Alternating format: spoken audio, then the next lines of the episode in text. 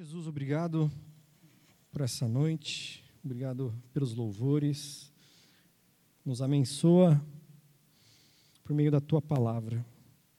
Nós te pedimos, ó Pai, em nome de Jesus. Gênesis, capítulo 11. Acabou. Nosso último sermão de Gênesis. Não sei se vocês gostaram, eu gostei muito. Gênesis é demais. Quanta coisa que a gente aprendeu, hein? Quanta coisa. Quanta doutrina, histórias, narrativa cheia de drama, suspense, de choro. Então chegamos no nosso último episódio, Gênesis capítulo 11. Gênesis capítulo 11. Vamos ler do versículo 1 ao 4. Ora, em toda a terra havia apenas uma linguagem e uma só maneira de falar. Sucedeu que, partindo eles do Oriente, deram com uma planície na terra de Sinar e habitaram ali. E disseram uns aos outros: Vinde, façamos tijolos e queimemo-los bem. Os tijolos servirão-lhes de pedra e betume de argamassa. Disseram: Vinde, edifiquemos para nós uma cidade e uma torre cujo tope chegue até os céus. Tornemos-nos, tornemos célebre o nosso nome, para que não sejamos espalhados por toda a terra.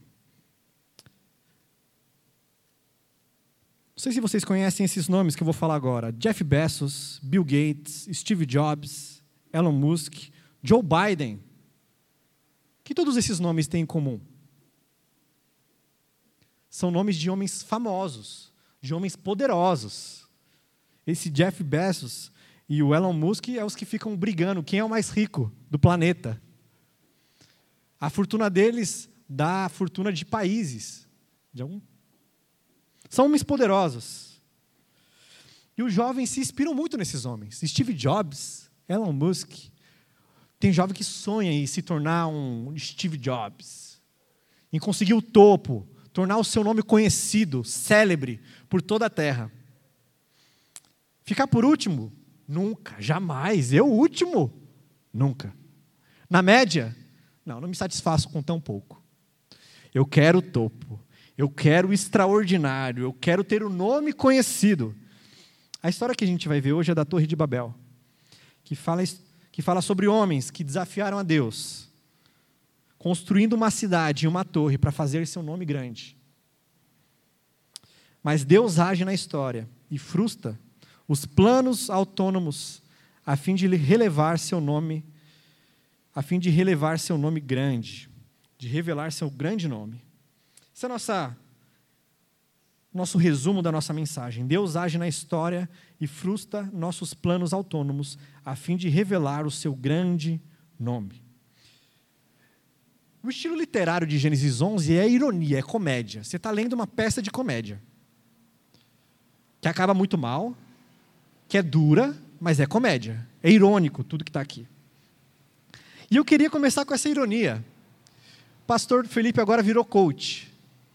Virei coach. Preparados para a aula de coach? Como construir um grande império? Como ter o seu nome grande? Como ser um Elon Musk? Um Joe Biden? Um Steve Jobs. Agora vai. Primeiro, siga seu próprio caminho. É o que o texto diz. Porque Deus havia dito: reúnam-se. Quer dizer, espalhem-se pela terra. E eles dizem aqui: vamos nos reunir para que a gente não fique disperso. Então, ó, não liga para o que os outros vão dizer. Siga seu próprio caminho. Primeira aula do coach. Segundo, ponto, segundo ponto do coach. Almeje grandes empreendimentos. Sonhe alto. Você não pode ficar sonhando com coisa pequena, não. Sonhe alto. Alto. Grandes empreendimentos. Terceiro, torne seu nome conhecido. O desejo do seu coração tem que ser: todos vão me conhecer, todo mundo vai conhecer a minha marca. Todo mundo conhece essa marca aqui, ó, da maçãzinha. Que todos conheçam a minha marca, do meu nome. Mais um. Tenha bons contatos. Porque aqui ele diz: vinde, vinde. Você precisa de contatos. Precisa ser uma pessoa influente. Ou, em outras palavras, cative as pessoas. Sabe aquele líder motivador que depois que prega, depois que dá uma palestra, as pessoas saem pulando, elas saem felizes. Eita, que eu vou conquistar o mundo. Cative as pessoas. Siga seu próprio caminho, almeje grandes empreendimentos, torne seu nome conhecido, tenha bons contatos, cative as pessoas. Aula de coach para vocês aqui da igreja. Irmãos, e os homens são capazes real, realmente de realizar grandes empreendimentos. O pessoal aqui queria construir uma torre, uma cidade fortificada. Hoje o homem vai, já foi para a lua. Semana passada, um helicóptero voou lá em Marte mini helicóptero. A gente tem um celular, tem relógios que medem a oxigenação do seu sangue, que mede pressão, batimento cardíaco, quantos quilômetros você andou. A gente tem avião, carro de Fórmula 1. Quando o homem quer, ele consegue grandes empreendimentos. Glória a Deus por isso. Porque Deus disse: cultivai a terra, desenvolvei tecnologia. Mas o nosso texto é um empreendimento ruim. É um empreendimento ruim. É pecado. É um, é um empreendimento para o mal. Então esquece a aula de coach. Esquece essa aula. Porque você vai ver como isso tudo deu errado. Como seguir todos esses passinhos aqui, como Deus bota o dedo e diz: não vai acontecer, não vou deixar, vou frustrar você. É isso mesmo, vou te frustrar. Que Deus tenha misericórdia de nós e que nos abençoe. Eu vou separar esse sermão em duas partes. Primeira parte, a busca por um nome. A busca por construir o seu nome. E a segunda parte é: Deus tem um grande nome. Deus tem um grande nome. Primeira parte, Está do versículo 1 ao versículo 4. É a cidade de Babel. Babel na Bíblia sempre é a cidade que faz oposição a Jerusalém, a cidade santa, a cidade celestial, a cidade gloriosa, cheia de glória. Então nós estamos na cidade ruim, na cidade de que tipifica a cidade do caos, do mal. E eu tenho três observações sobre essa cidade do mal. Três culturas da cidade de Babel. Primeiro, cultura de autossalvação. Olha o que o texto diz. Vinde, façamos tijolos e queimemos-los bem. Os tijolos sirvam-lhes de pedra e o betume de argamassa. Vinde, edifiquemos para nós uma torre. Vinde. E vai dizer no, no final do versículo 4: Tornemos célebre o nosso nome, para que não sejamos espalhados por sobre a terra. Eles estavam construindo uma cidade, uma fortificação, muralhas, para se proteger de um provável segundo dilúvio.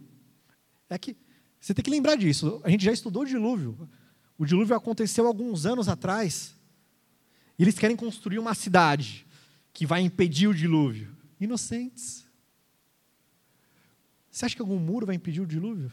Eles querem construir uma torre para se livrar do dilúvio. Eles querem construir então uma cidade para proteger, para ser refúgio, sem Deus. Não tem a expressão Deus aqui.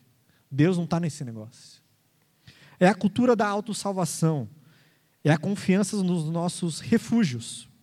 O mundo hoje tem aquelas reuniões onde países poderosos se reúnem para falar sobre o clima, sobre economia, sobre guerras. E eles propõem ali a paz.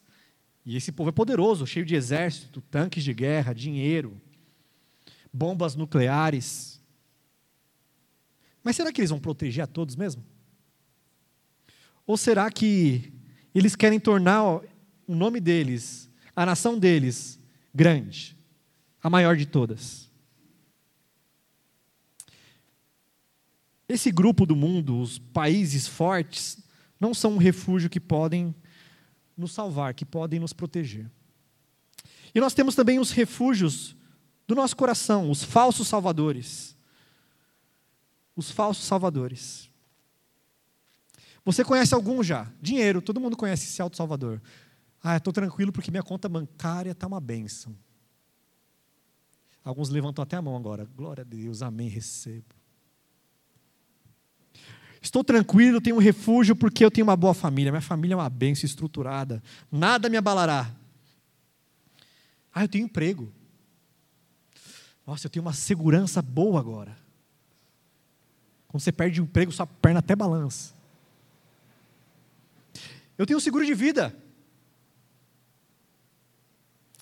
Esses são os perceptíveis, mas nós temos os falsos salvadores, os refúgios imperceptíveis ou não perceptíveis.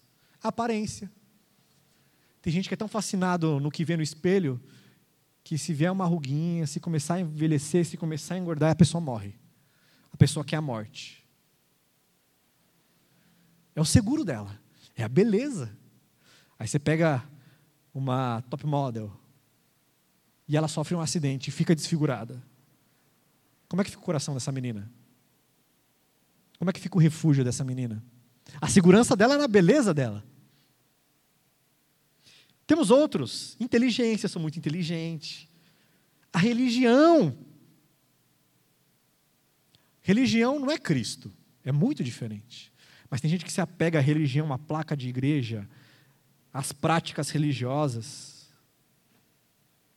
Nós temos os falsos salvadores, como ideologias políticas. Ah, é o Bolsonaro.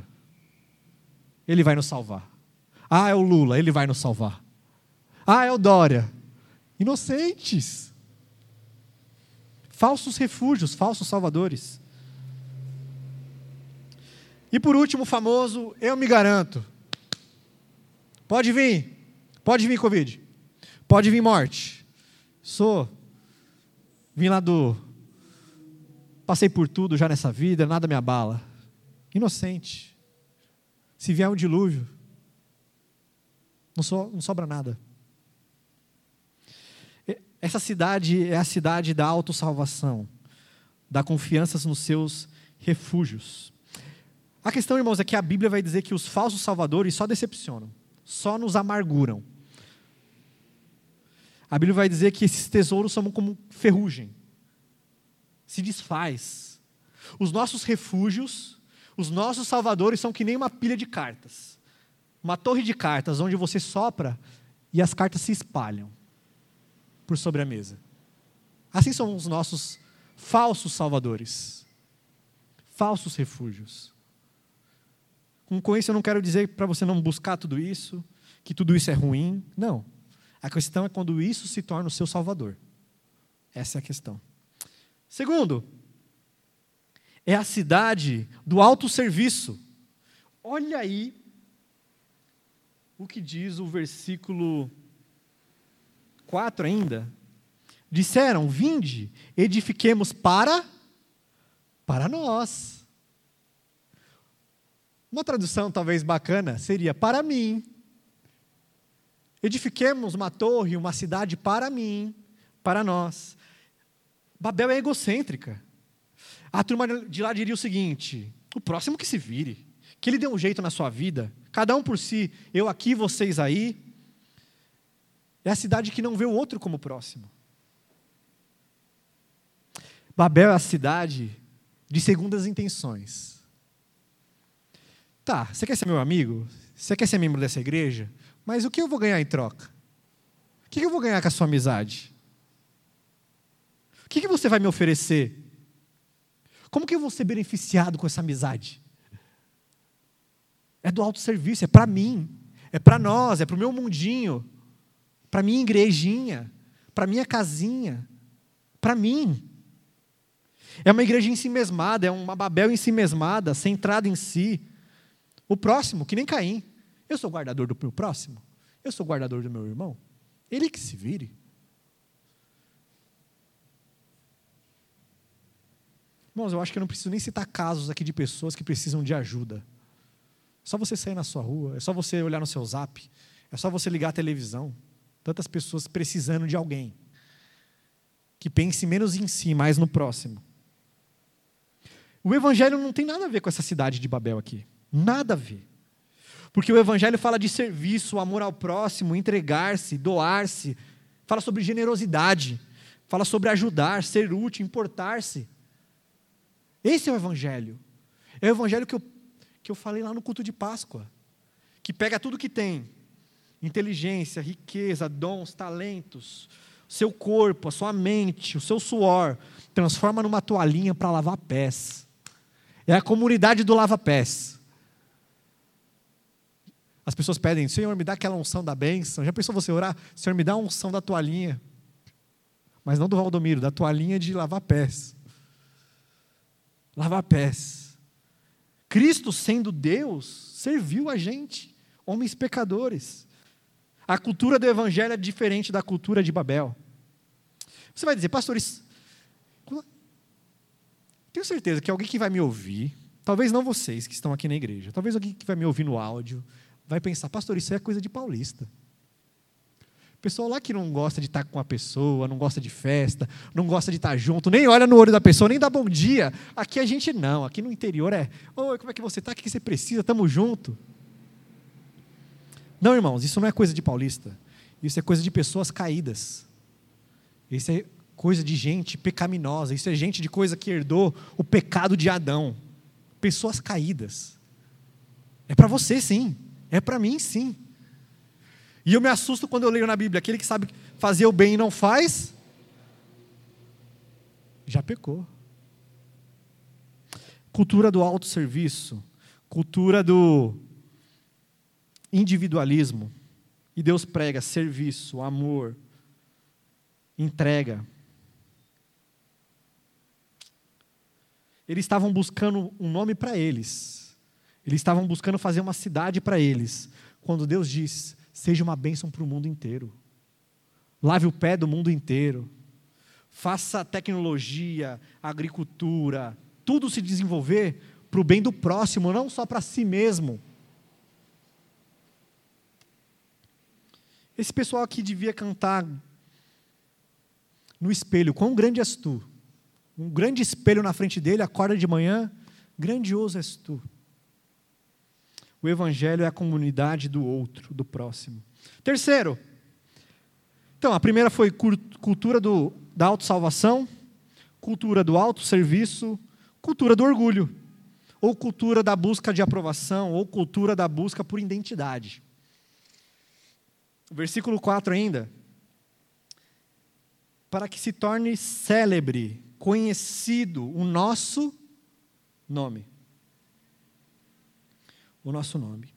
A torre aqui não é aquela torre de Pisa, tortinha, não é a torre do xadrez, não é a torre Eiffel, não. A torre aqui é como se fosse um zigurate. Zigurate é como se fosse uma pirâmide, cheia de escadinha no meio. E essa escadinha é que nem quando Jacó teve um sonho, ele não viu uma escada? Porque ali é um contato com a divindade. A construção aqui não é uma construção apenas para se proteger, para não, é uma construção religiosa. Eles construíram um edifício para dizer: aqui é onde Deus desce e fala com os homens. Isso era muito comum em todas as cidades. Cada um tinha o seu zigurate, cada um tinha a sua torre. Mas a deles não, a deles seria a maior, a mais bela, a mais grandiosa, que toca os céus. Babel, no acadiano, significa porta dos deuses. No acadiano é Babilu, portal dos deuses é o link com os deuses. Ali os deuses desceriam e falariam com as pessoas. Então aqui é uma construção religiosa.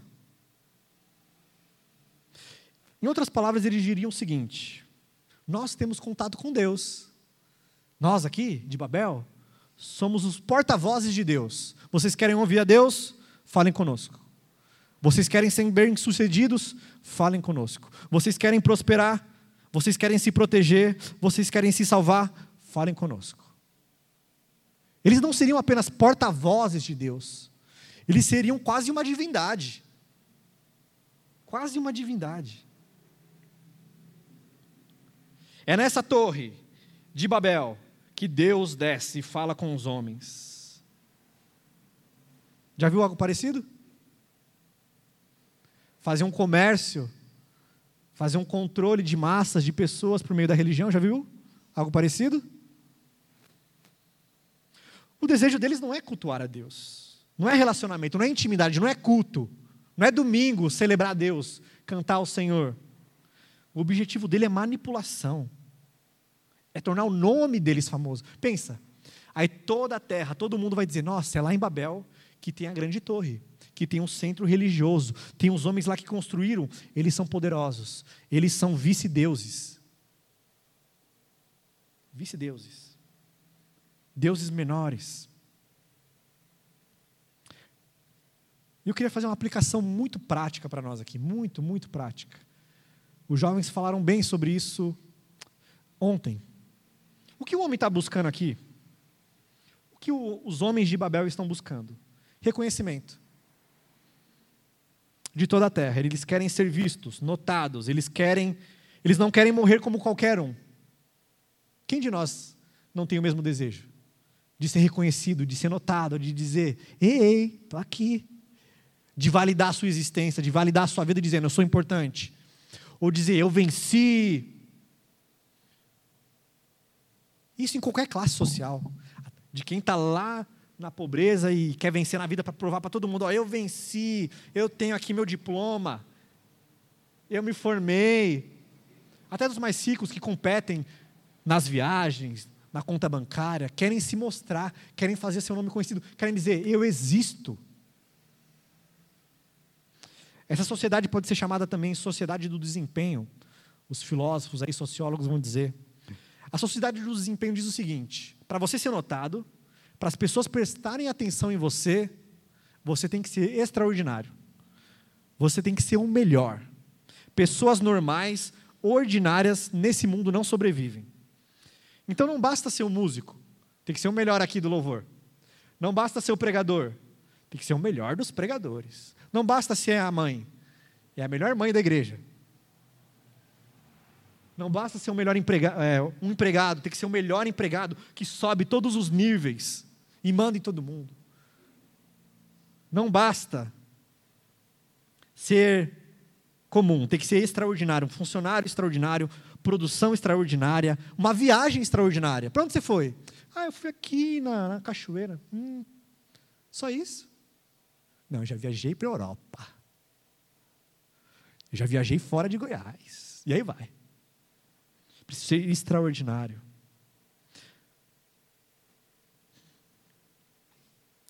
Quem não é extraordinário nessa visão é medíocre. É muito comum. É uma vida meio sem significado. Esse tipo de sociedade cria ambientes de competição, onde um quer puxar a perna do outro, quer dar rasteira no outro, para subir. Para subir, para ser o melhor, para ser notado, para ser visto. Mas note comigo, eles querem um nome grande, um grande nome. Isso aqui, em outras palavras, é um grito existencial. Eu existo. Eu existo. Ter um, um, grande nome validaria a sua existência, justificaria a sua existência, provaria que o pessoal de Babel venceu. Já se sentiu assim? Já? Eu contei um pouco ontem para os jovens sobre isso. Deixa eu contar de novo. Eu cresci numa família pobre pobre. E ouvi muito: você não vai ser ninguém na vida, você não vai crescer, você nunca vai ter o que eu tenho, você é burro, você é ignorante, você não sabe de nada. Olha a sua roupa, olha o seu tênis. E às vezes, irmãos, graças a Deus, eu acho que praticamente não tenho mais isso, mas eu já preparei sermões de, de ficar horas e horas, 20, 30 horas preparando um sermão só para provar que eu venci. Só para provar, olha como eu sei elaborar um sermão. Olha como eu sou inteligente. Olha como eu consegui um cargo, pastor. Graças a Deus, não tenho mais isso. Mas vem no nosso coração essas coisas. Dizer para as pessoas: eu venci, eu sou alguém. Justificar a sua existência. E para essas pessoas que têm esse desejo de ter o extraordinário, a questão é que quando o extraordinário vai embora, o que, que sobra? O que, que sobra? Nada. Vazio. E aí, você já se sentiu assim? Por último, um último exemplo: o Instagram. O Instagram foi considerado o pior aplicativo de rede social em 2017 pela Sociedade Real para a Saúde Pública. Vou ler aqui. Apontou o Instagram como a pior de rede social para o bem-estar e saúde mental de adolescentes, Segundo o estudo, o Instagram tem impactos importantes em adolescentes, provocando ansiedade, depressão e solidão, além de outros efeitos como autoimagem dos jovens a partir da lógica das fotos. Funciona mais ou menos assim, se você não está habituado. Você posta lá uma fotinho, aí as pessoas podem curtir, podem comentar. E antes, por que eles foram considerados piores? Porque as pessoas ficavam competindo. Eu postei a foto. Quantos comentários tem? Tem 10 comentários, 5 comentários, 100 comentários. Quantas curtidas? 5, 10, 20, 30, 40, 100, mil? Em quanto tempo teve mil? Quantas pessoas visualizaram o culto da nossa igreja? No YouTube também. Como é que foi? E as pessoas eram validadas por curtidas de outra pessoa. Eu valido meu almoço, eu valido minha, meu passeio com a família pelas curtidas. Quantas curtidas tiveram? Quanto tempo demorou para ter essas curtidas? Aí o Instagram tirou isso. Agora mudou um pouco, dá para ter de novo ali. Enfim. A questão é que as pessoas construíam o seu nome, a sua identidade, por curtidas de outras pessoas. O Instagram só revela, só revela algo que já existia ó, há muito tempo. Há muito tempo. Agora é no aplicativo. É, irmãos, quem tem Instagram, quem nunca fez isso? Eita, já 10, olha que legal. 50, eita, 100. Aquele que não tem pecado, atira a primeira pedra. O Instagram só revelou algo que já existia: a busca de aprovação, de ser notado, visto, de ter um nome importante. Por último, e eu não vou trabalhar isso, é a sociedade da manipulação, do domínio, da religião. Como disse o Zigurati aqui, a torre é para ter domínio sobre as massas, poder religioso. Mas isso eu não vou falar, deixa para outro dia. Mas você tem bons exemplos aí na história. Temos pouco tempo, mas eu vou. Quero concluir a segunda parte. Agora, começamos a segunda parte. Estender um pouquinho, tá ok? E nós temos a segunda parte. Nós vimos agora a cidade de Babel, acabamos de ver a cidade de Babel, a cultura da autossalvação, do autosserviço, da autoimagem e da, de, da manipulação. Agora nós temos decepção. Deus entra na história. Deus sopra o baralhinho, a torre de baralho das cartas. Ele sopra as cartas e as cartas caem. Olha comigo o versículo 5 em diante. Então desceu o Senhor para ver a cidade e a torre, que os filhos dos homens edificavam. E o Senhor disse: Eis que o povo é um, e todos têm a mesma linguagem. Isto é apenas o começo. Agora não haverá restrição para tudo que intentam fazer. Vinde, desçamos e confundamos ali a sua linguagem, para que um não entenda a linguagem do outro. Destarte, o Senhor os dispersou dali pela superfície da terra, e cessaram de edificar a cidade. Chamou-se-lhe por isso o nome Babel, porque ali confundiu o Senhor a linguagem de toda a terra, e dali o Senhor dispersou por toda a superfície da terra. São estas as gerações de Sem, ora, ele era da idade de 100 anos quando gerou, e aí fala da geração. Vamos então para o que o texto diz. Os homens constroem, planejam grandes empreendimentos, mas Deus age na história. Deus está agindo por causa do mal aqui. Mas Deus age até nas coisas que a gente pensa que são boas e vão nos destruir, e bota o dedo dele. E a gente não gosta quando ele bota o dedo dele. Quando ele não deixa aquilo acontecer, o seu empreendimento, o seu sonho, naquele exato momento, como é que você fica? Frustrado. Mas Deus age na história, sempre agiu. Como eu disse, ironia é a, é a linguagem do texto. Se eles dissem, construamos, vamos subir, vamos subir, o texto começa, e desceu o Senhor.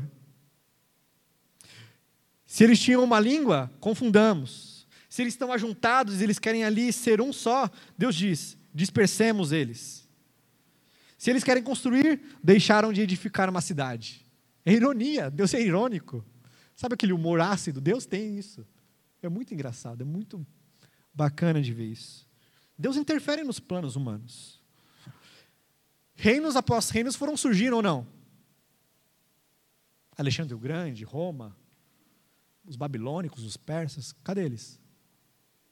Onde estão? Agora a gente tem Estados Unidos, China, Rússia. Dá um tempinho, dá um tempinho. Para ver se Deus não sopra essas cartas e derruba esse baralho.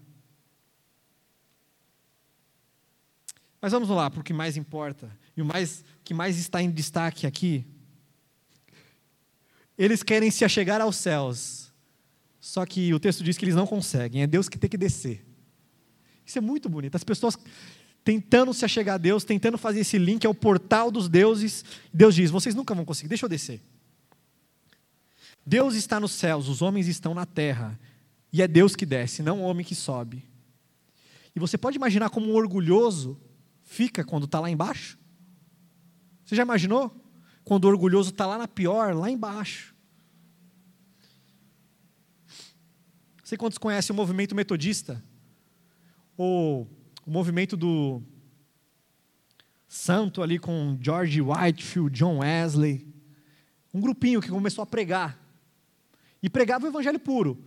Vocês são pecadores, Cristo veio, morreu pelos seus pecados, convertam-se. Era essa a mensagem deles. Avivamento. 5 mil, 15 mil, 20 mil pessoas num sermão se convertiam. Só que a coroa não gostou. A rainha não gostou, as duquesas não gostaram. Olha o que diz uma carta da duquesa de Buckingham, enviada à duquesa metodista de é, Hautingdon. Hautingdon. Diz o seguinte: olha a carta dela. Lembra que ela é uma posição alta. Agradeço a Vossa Senhoria pela informação relativa aos pregadores metodistas.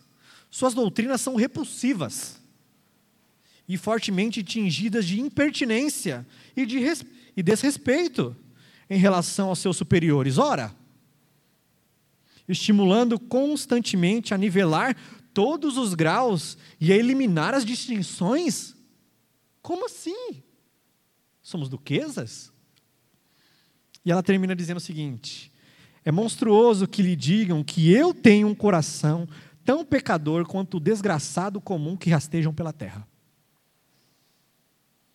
Os orgulhosos não gostam de se ver como pecadores, como aqueles que não conseguem alcançar Deus, como aqueles que não conseguem salvar a si mesmos, ser um grande refúgio. Eles não gostam de ficar embaixo. Quem tem um grande nome, então, pastor? Quem tem esse grande nome? E eu quero falar mais um pouco sobre o nome. No original, nós temos uma brincadeira aí que a gente chama de paranomásia. São repetições fonéticas, assim, de sons parecidos. O destaque é para nome. Shem. Nome, Shem. E aí você tem Ali. Cinco vezes. Shem. Céu. Shamai, em hebraico. Para ali, ou Dali, Michan, Sem, Shem, Shem, Michan, Shamai, Shan, para destacar o nome. O que está em destaque no texto é nome, um nome grande, um nome grande. Quem vem em Gênesis 12? Vamos ler? Gênesis 12? Por isso que eu disse que Deus é irônico. Olha o que diz Gênesis 12. Ora, diante o Senhor, disse o Senhor a Abraão: Sai da tua terra, da tua parentela, da casa de teu pai, e vai para a terra que eu te mostrarei, e te farei um grande, uma grande nação, te abençoarei, te engrandecerei o.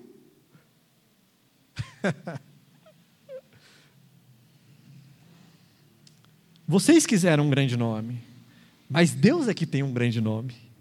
Vocês buscaram segurança, grandeza, salvação, mas eu vou dizer para vocês: não vai ser do modo que vocês querem, vai ser pelo nome que eu levantar, que eu escolher. Aí está aqui, Abraão. Ele engrandecerei o teu nome. Mas irmãos, quem tem o um nome sobre todos os nomes? Que todo joelho se dobrará, toda língua confessará que Cristo é o Senhor. Jesus tem um grande nome, acima de todos os nomes. Filipenses vai dizer: Por isso Deus o exaltou a mais alta posição e lhe deu um nome que está acima de todo nome, para que ao nome de Jesus se dobre todo o joelho, do céu, da terra e debaixo da terra, e toda língua confesse que Jesus Cristo é o Senhor, para a glória de Deus Pai. Jesus é descendente de Abraão. E Jesus tem um grande nome. E olha que interessante, os homens querem se chegar até Deus, querem subir. Deus, filho, se fez homem, descendo na terra. E ele ensinou sobre humildade, sobre serviço. Ele é a pedra de esquina, a nossa segurança, a nossa torre forte, o nosso castelo forte. Ele é a porta. Ele é a porta. Por meio da verdadeira porta que nos leva até Deus, Ele nos reconcilia, nos conecta, nos linka com Deus. Babel, Jesus. A Bíblia é muito linda. É belo isso.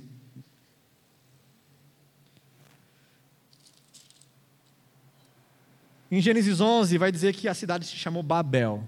Babel no, no acadiano diz que significa porta, portal dos deuses. Mas no hebraico significa confusão. Sabe que nomes que eles ganharam? Está aqui o nome de vocês: confusão, dispersão.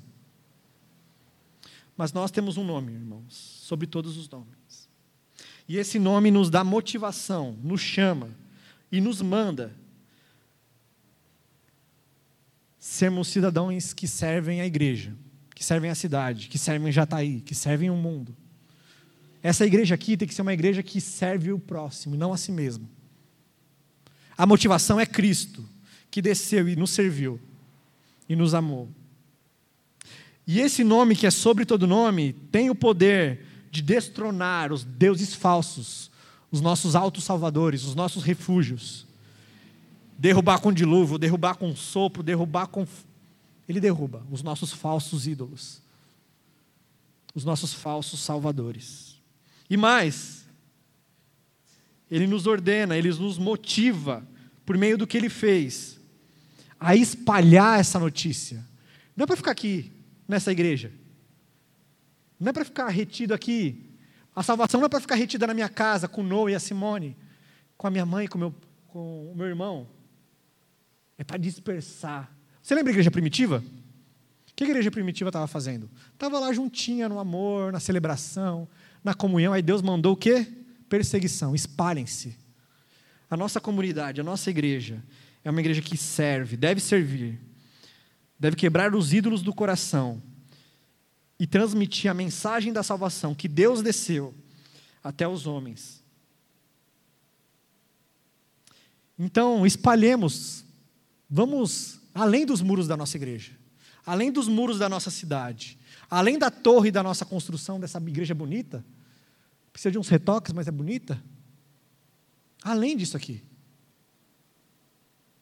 E ouça um amém forte, bom assim. Amém, pastor? Glória a Deus. Além de ser Jataí, além de Jataí, além de Goiás, além do Brasil. Buscando o quê? A glória do verdadeiro nome que importa, o nome de Deus, o nome de Jesus.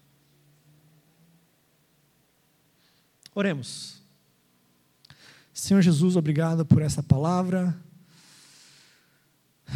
Obrigado pelo nome que é sobre todo nome, que desceu, que se fez servo, que pela sua morte nos deu vida, que entra no nosso coração e derruba os ídolos, os altares, e se assenta num trono de glória no nosso coração, nos céus também.